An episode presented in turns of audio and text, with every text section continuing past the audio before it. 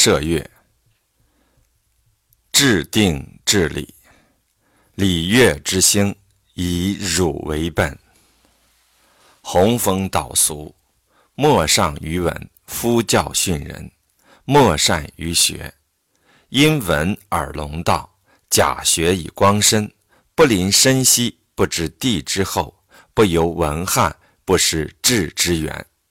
然则志运无干。非舌语不美，性怀辩会，非积学不成。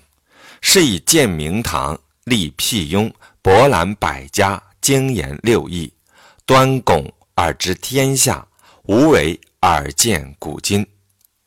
非应生，腾茂实，光于不朽者，其为学乎？此文术也。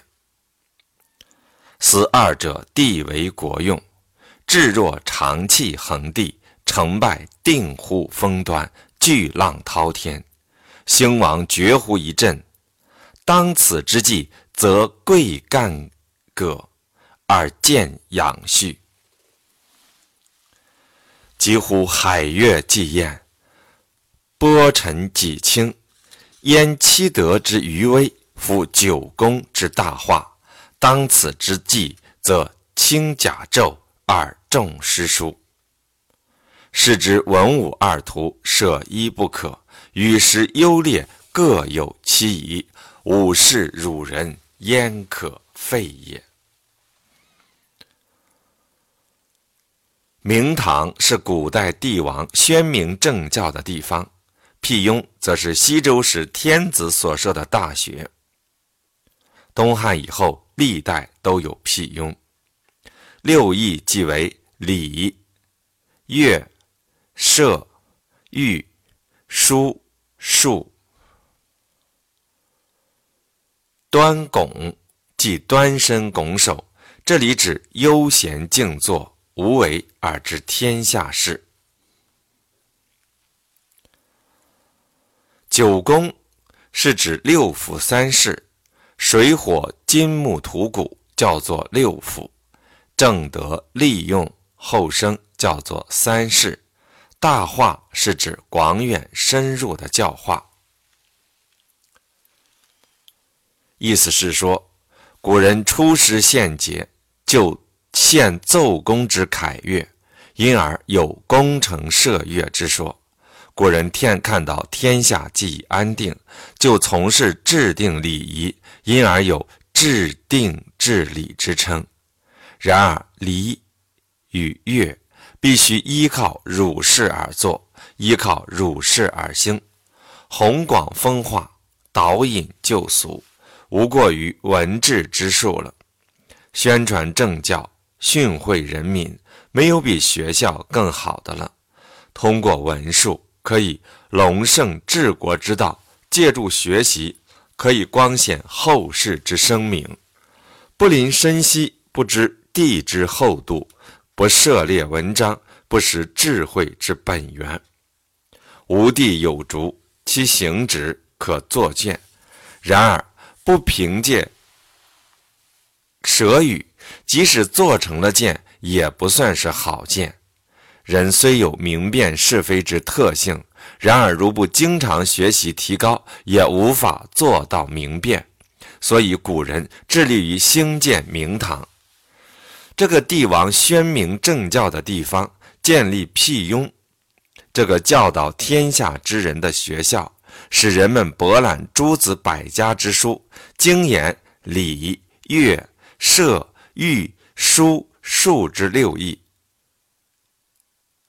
悠闲静坐于府地而知天下之事，无所营志而通晓古今治国的经验。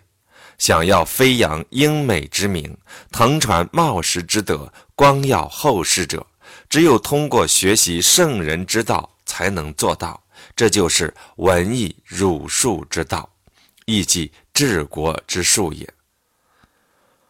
关于乐舞重文的文武二图，相互交替着为国家之用；至于战事之气氛遍地，成败则决定于战备。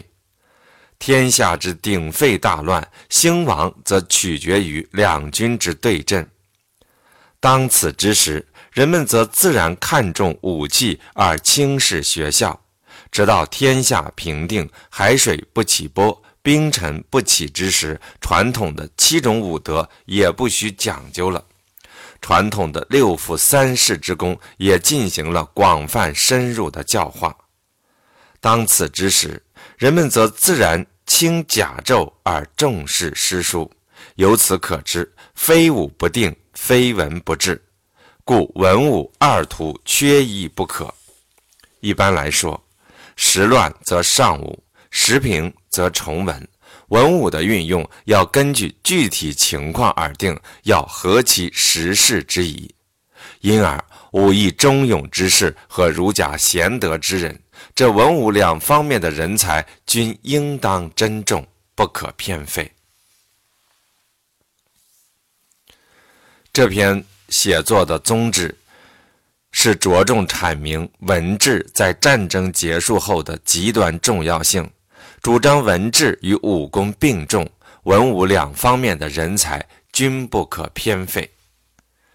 李世民对《左传》上所说的“天以文而化，地以文而生，人以文而会，国以文而建，王以文而治，天下以文而安”，做到了心领神会。因而，他特别强调“礼乐之兴，以儒为本”。弘风导俗，莫上于文。夫教训人，莫善于学，因文而隆道，假学以光身等等，把文字的功能与作用提到了特别突出的地位，并写成了《崇文篇》，作为帝范的十二篇之一，以借太子，耳敬后世。